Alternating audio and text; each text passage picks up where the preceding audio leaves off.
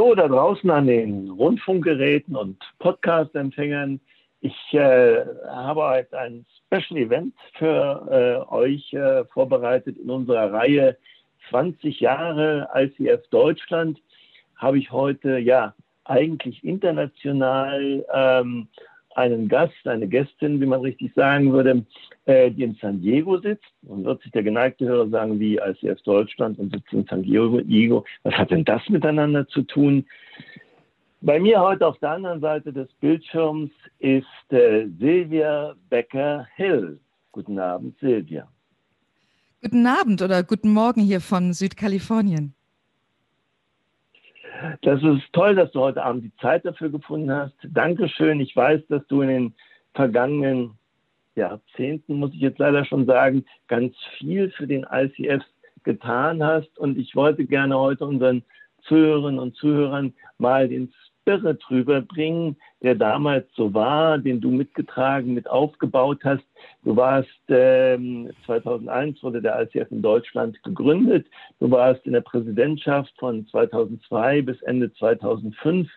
Du hast nach Frankfurt das äh, zweite Stadtchapter, wie wir heute sagen, in Rhein-Ruhr gegründet. Und äh, das ist gigantisch. Silvia, wie war das damals? Wie war das mit dem Coaching? Woher kam der Begriff? Erzähl uns.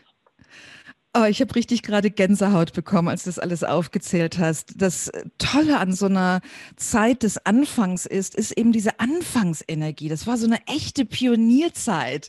So, um jetzt ein bisschen hier eine Metapher aus dem, aus Amerika zu nutzen, wie so im Wilden Westen. Weil damals war eben der Markt ja alles noch so, so unschuldig, ja. Und, und da kam wow. in der, in der deutschen Branche des Trainings und der Beratungswelt kam dieses Wort plötzlich auf Coaching. Ja, allein das Wort. Ich lebte damals in Düsseldorf als alte Düsseldorferin. Das Wort war ja schon mal erstmal nicht deutsch. Das war ein englisches Wort. Ja, und Coaching, ja, englisches Wort. Und das war noch so zu einer Zeit, da war Deutschland noch nicht so kosmopolitisch, wie es jetzt ist. Da war auch ganz viel Misstrauen. Ja, so nach dem Motto, was ist das denn jetzt schon wieder so eine komische amerikanische Macke? Ja, weil es war zwar Englisch, aber es kam ja nicht äh, ursprünglich sozusagen aus England, sondern es kam hauptsächlich hauptsächlich aus Amerika, auch wenn es sehr viel durch äh, Kollegen aus London rüberschwappte. Es war so, es war wahrgenommen als etwas uramerikanisches. Und dann waren auch damals die ersten Erklärungsmetaphern, was Coaching ist, kamen eben aus dem Sportsbereich. Und dann wurden dann eben auch oft so amerikanische Metaphern aus dem Sport genutzt, um Coaching zu erklären. Okay. Also da war so ein okay. Mix auf, aus äh, freudiger Aufnahme einer neuen äh, Service-Modalität, unseren Kunden zu helfen, zu wachsen und besser in der Performance und so weiter zu sein, aber auch gleichzeitig so ein subversives Misstrauen. Oh, was ist das denn?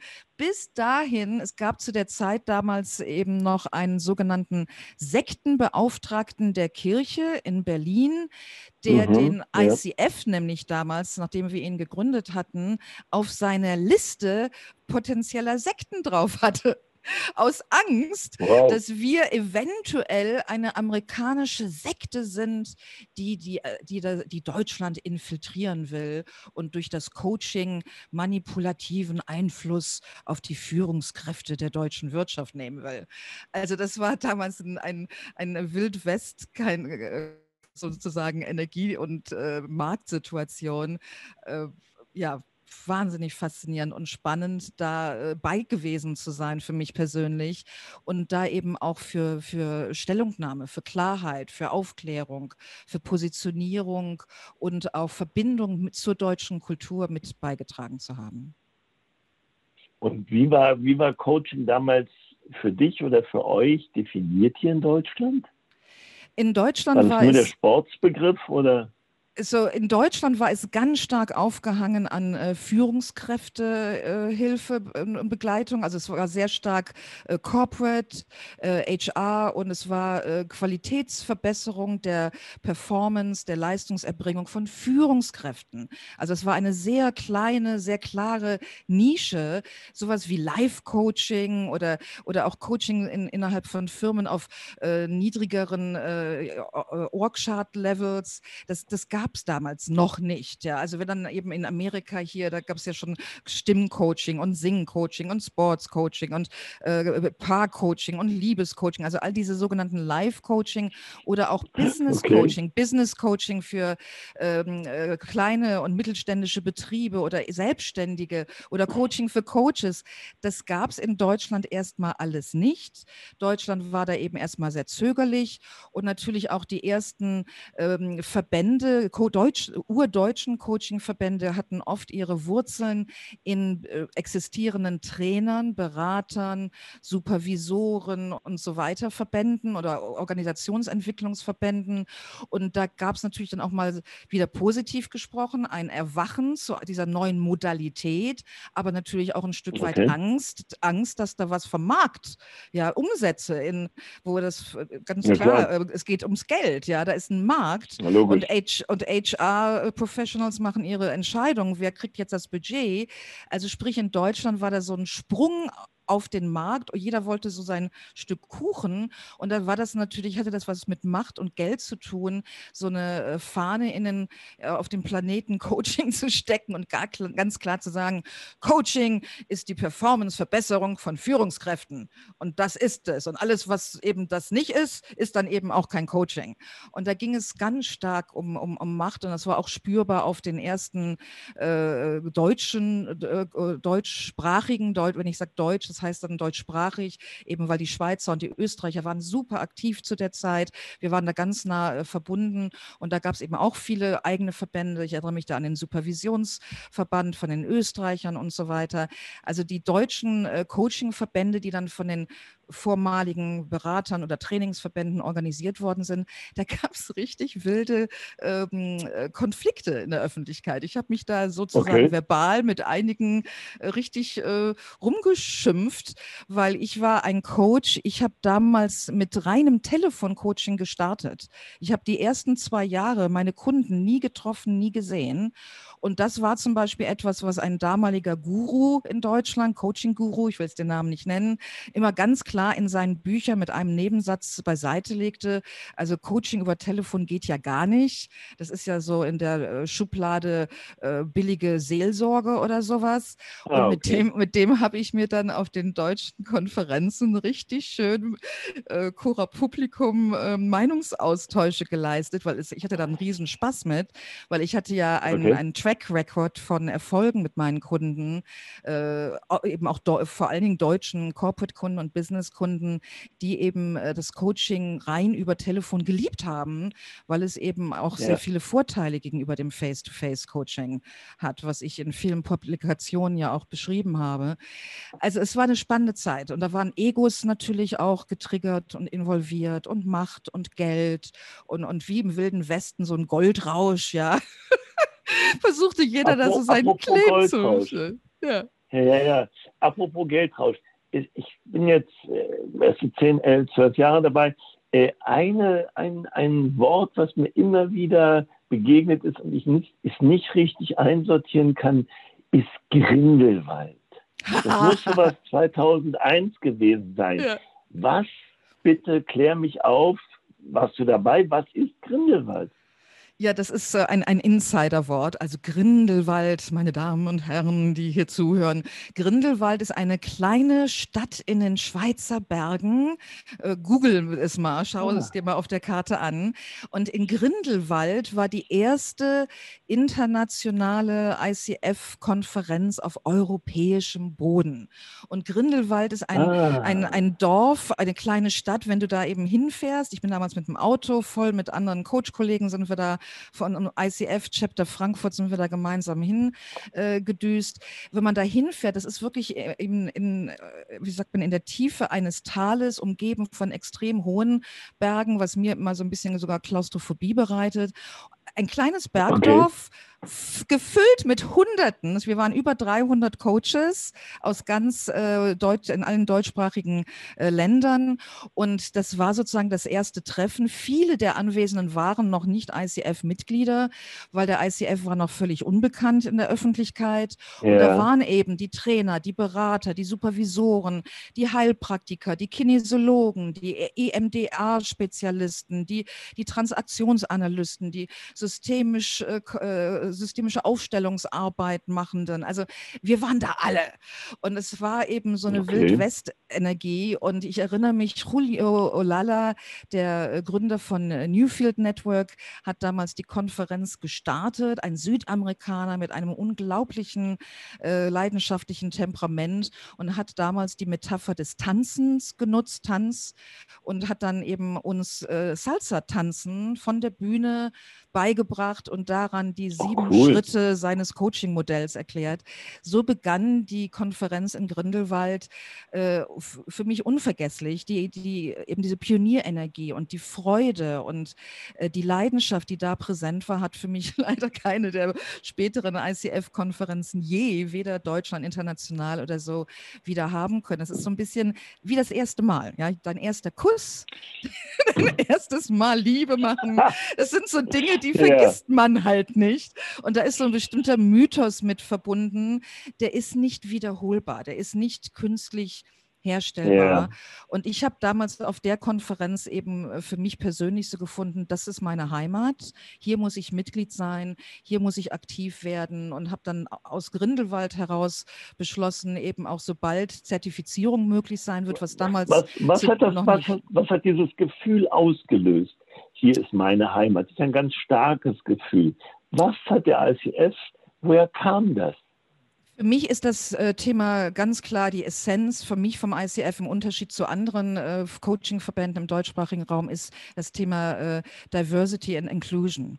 Die Diversität, die, die, die großen offenen Arme, wie der ICF eben Coaches aller äh, Pfade. Ja, es, es macht keinen Unterschied, ob du vorher eben Therapeut, Trainer, Berater, ob du äh, Transaktionsanalyst-Fan bist oder NLP-Practitioner oder systemische Aufstellungsarbeit machst. Der kein anderer Verband in meiner Wahrnehmung, ist nicht in, in Stein geschrieben, aber in meiner Wahrnehmung war kein anderer Verband so ähm, diverse und so auf nehmend und so bereit, eben über diese disziplinärischen Grenzen hinwegzusehen. Während alle anderen Verbände aus der Zeit damals waren eben sehr klar diese Abgrenzungen. Ja, wir sind hier eben der NLP-Coaching-Verband oder der transaktionsanalytische Coaching-Verband yeah. oder, oder, oder, oder. Für mich, ähm, das ist, hat was zu tun mit meiner Persönlichkeit und natürlich auch privat. Mein Mann ist Neuseeländer. Äh, ich habe auch damals schon in Deutschland lebend eben Englisch und Deutsch äh, gesprochen, hatte eben mein Privatleben, äh, Expatriates in Düsseldorf als mein soziales Umfeld. Also für mich das Thema Globalität, die Welt im Fokus zu haben und für eben Diversity and Inclusion einzustehen als ein, als ein Wert, der für mich weit über Coaching natürlich hinausgeht. Ich lebte das bereits privat, wollte das auch mehr beruflich leben und deswegen war für mich das sozusagen keine Frage. Ich musste nie drüber nachdenken oder die verschiedenen Verbände analysieren, was bieten die ihren Mitgliedern, was kosten die, wo fühle ich mich hingezogen. Für mich war ganz klar, es musste der ICF sein, weil er eben für Globalität, Diversity und Inclusion stand. Äh, Entschuldigung, mein Gehirn fängt jetzt an zu dinglischen. Äh, eben Alles dafür gut. einstand, was eben die anderen deutschen Verbände zu der Zeit, ich weiß nicht, wie es heutzutage ist, aber zu der Zeit eben genau das Gegenteil gemacht haben. Die haben alle wirklich sich gegenseitig da bekämpft, wer hat die bessere Definition von Coaching und da ging es immer um Marktanteile und so. Das, das war alles nicht so attraktiv attraktiv für mich. Mhm.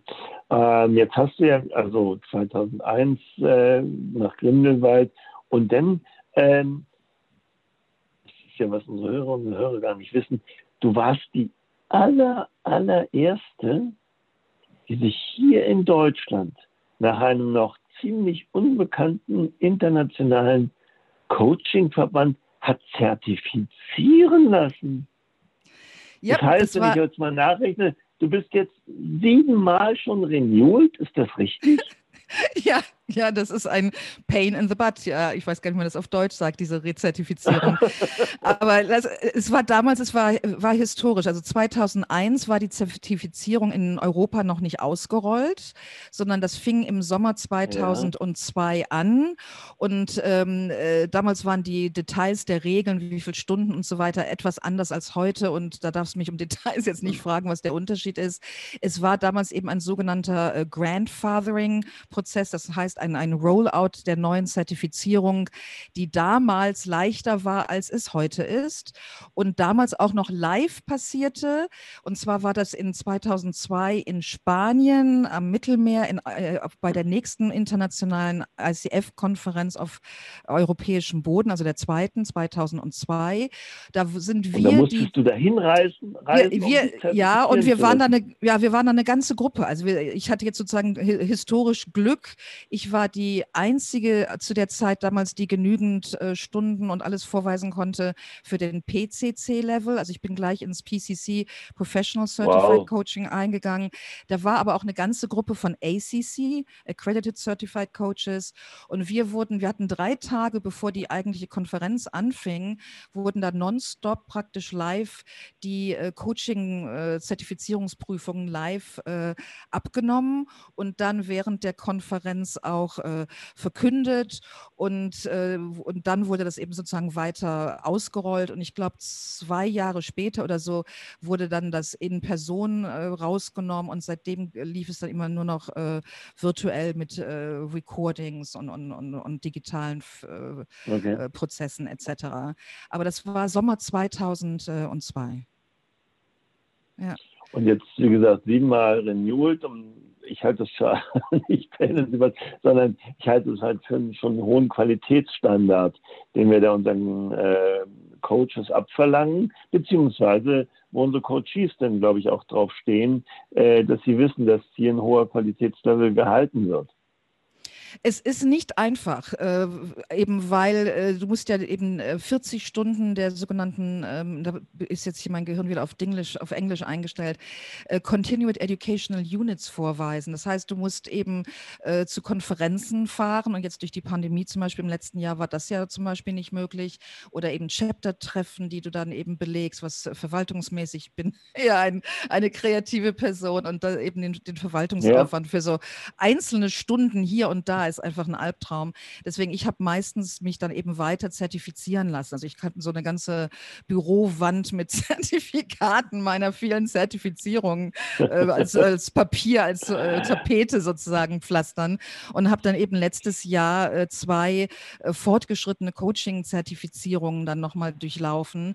Kostet immer ein Schweinegeld, äh, ist es mir aber wert, ja. wird aber über die Jahre immer schwieriger, weil du halt eben als älterer Coach, und damit meine ich jetzt nicht mein biologisches Alter, sondern Erfahrung im Coaching, willst du ja nicht immer wieder Anfängerkurse durchlaufen.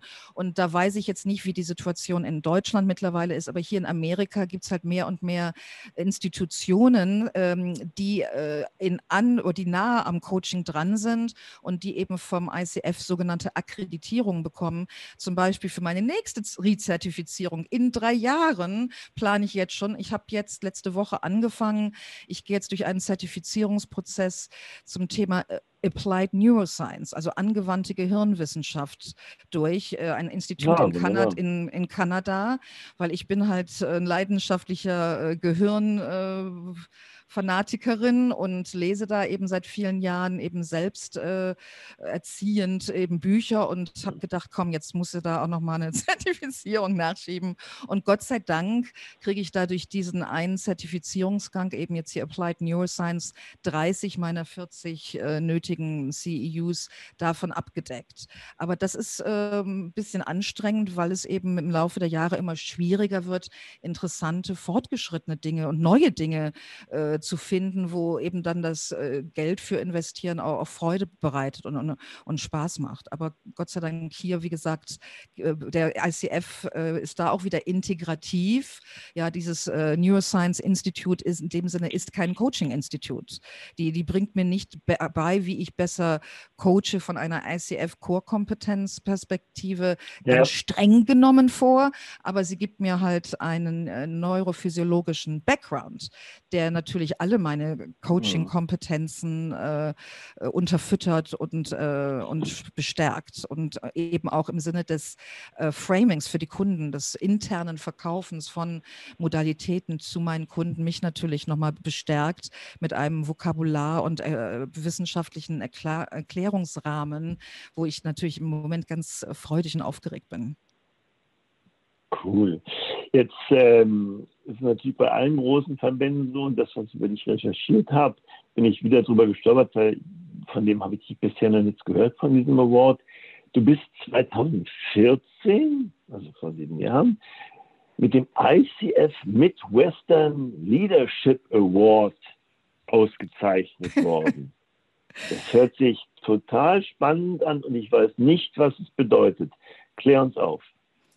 Äh, ich denke, da ist wichtig, äh, einen kulturellen Unterschied äh, anzunehmen, zu umarmen. Die Amerikaner, bei allem, was ich hier auch kritisieren könnte, etwas, was die wirklich gut können, ist wertschätzen in, in Öffentlichkeit. Und die machen das einfach auf wunderbare Arten durch eben sogenannte Awards, also Auszeichnungen, sowas. Und für mich persönlich war dieser Leadership Award 2014, ich sage immer so gerne Humor von meinem persönlicher Business-Oscar, weil die meisten Menschen outside der USA wissen, was der Oscar ist, ja, Hollywood-Filme Oscar.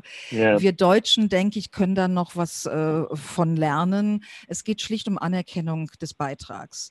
Und der Award, der äh, damals, dieser Leadership Award oder in der kleinen Mini-Rede, die da ein Kollege vom äh, Michigan ICF-Vorstand gehalten hat. Ich habe damals, als ich auswanderte, erst in Michigan gelebt und war da natürlich sofort aktiv im ICF-Chapter, war da die erste Nicht-Amerikanerin im Vorstand des ICF Michigan und erste ICF-Mentorin, Nicht-Amerikanerin, die wir da ein Mentorensystem aufgelegt haben.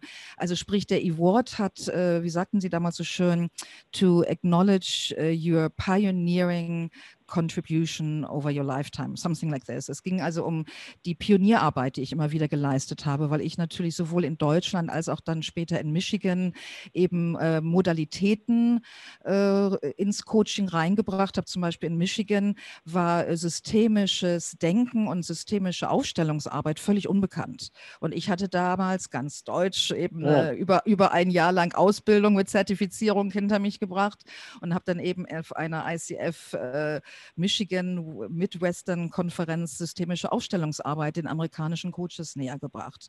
Also sprich, ich habe sowohl in meiner Anfangsaufbauarbeit in Deutschland wie auch in Amerika immer wieder äh, Modalitäten ins Coaching hineingebracht, Modelle entwickelt, Sachen ausgetestet, wie damals in Deutschland eben wurde ich durch den Manager-Seminare, das ist eine Magazin, ein Magazin in Deutschland, in HR-Kreisen bekannt genau. dafür, dass ich einer der mhm, oder die erste, die erste Telefoncoaching in Deutschland war, weil ich eben mich damit so positioniert habe und auf deutschen Konferenzen eben auch für gekämpft habe, für die Anerkennung, dass das funktioniert. Und für all diese Arbeiten habe ich dann 2014 diesen schönen äh, Leadership Award für meine Pioneering Contributions bekommen. Das war, ja, war ein, war ein toller Moment, tolle ja, etwas, denke ich, wo, wo, der ICF Deutschland vielleicht nach 20 Jahren eben auch kulturell das ruhig äh, starten könnte, weil wir Deutschen, denke ich, wir ähm, wir sind da oft zu scheu, uns sozusagen gegenseitig oder selber auf die Schultern zu klopfen. Das ist uns peinlich und wir wollen ja nicht angeben oder mhm. wir schubsen dann Komplimente ja. auch gerne weg. Ach, habe ich ja gerne gemacht, war ja, war ja nix. Ja. genau. Also genau.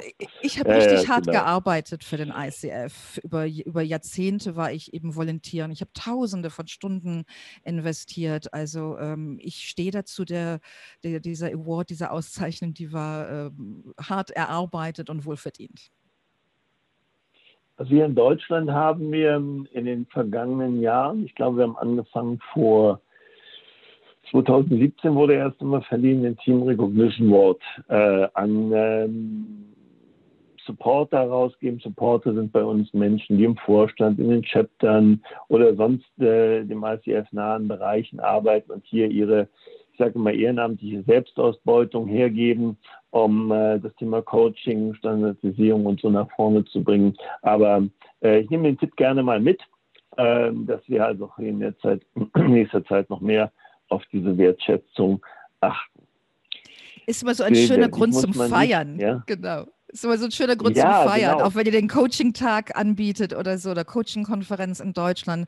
Die Amis verbinden das dann fast immer mit einer Gala, eben mit Abendessen am zweiten Tag und Tanz und genau. Party. Das ist einfach Spaß. Genau.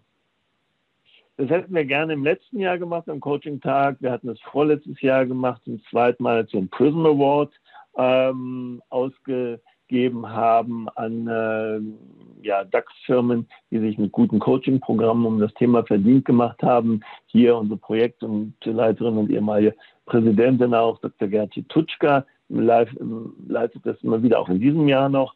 Und wenn wir uns wieder treffen, dann wird garantiert auch wieder gefeiert und dann wird getanzt und dann wird äh, Disco gemacht oder was auch immer alles. Und wie sagt man so in Pandemiezeiten, sei sicher, zur nächsten Party komme ich nie wieder zu spät. Das ist halt so, alle wollen feiern und wir werden das auch äh, demnächst zelebrieren, wenn es die Rahmenbedingungen zulassen. Dich Wunderbar. muss man nicht hören, das weiß ich, sondern dich muss man auch sehen. Also wir werden auch dafür sorgen, dass wir uns wiedersehen. Jetzt sei es entweder durch diese äh, Bildschirmseiten hier bei Zoom oder natürlich auch äh, in Präsenz wieder. Und äh, ja, da freue ich mich schon drauf, äh, sehr, dich wieder mal zu sehen. Und ich würde dir gerne die berühmten drei letzten Worte zum ICF lassen, was du noch äh, uns mitgeben möchtest. Hm, lass mich mal kurz einen tiefen Atemzug nehmen meine Liebe zum ICF hat sich über die Jahrzehnte verändert, aber wurde nie schmaler. Und für mich ist der ICF immer noch global die Nummer eins Heimat von Coaches, die eben äh, für diese Werte stehen, die jetzt nicht die äh, geschriebenen sind auf der Webseite, aber eben dieses globale Bewusstsein, globale Gemeinschaft. Und gerade während der, nicht nur während, sondern durch die Pandemie, denke ich, ist uns allen nochmal bewusst geworden, wie, was für eine globale Gemeinschaft wir eben sind als Menschen als Menschen, Nummer als erstes Mal als Menschen. Und deswegen bin ich auch nach wie vor stolz, dass der ICF meine Heimat ist. Und in, insofern hoffe ich, dass der ICF eben auch weiterhin wächst, auch gerade in Deutschland, um eben äh, für Diversität und, und Inklusivität zu stehen, zu kämpfen und durch das Coaching Führungskräften zu helfen, Diversity und Inclusion in ihren Firmen und Systemen reinzubringen mehr als drei Worte. Silvia, danke, danke, danke auch dafür. Ich weiß, was das für ein enges Korsett für dich hier ist, wo wir dich jetzt hier durchgetragen haben, oder du uns äh, hier in diesem Podcast und äh, wie sehr wir die Zeit eingehalten haben. Danke, danke. Und du hast so hoch komprimiert und so viel mit so viel Leidenschaft das rübergebracht. Äh, ich bin völlig äh, sozusagen äh, begeistert oder um ein Wortspiel zu machen über den Berg jetzt, over the hill und bedanke mich für den schönen, schönen Abend und für diese tollen ähm, Minuten mit dir. Wir hören uns wieder. Danke. Absolut. Tschüss, alles Gute. Tschüss.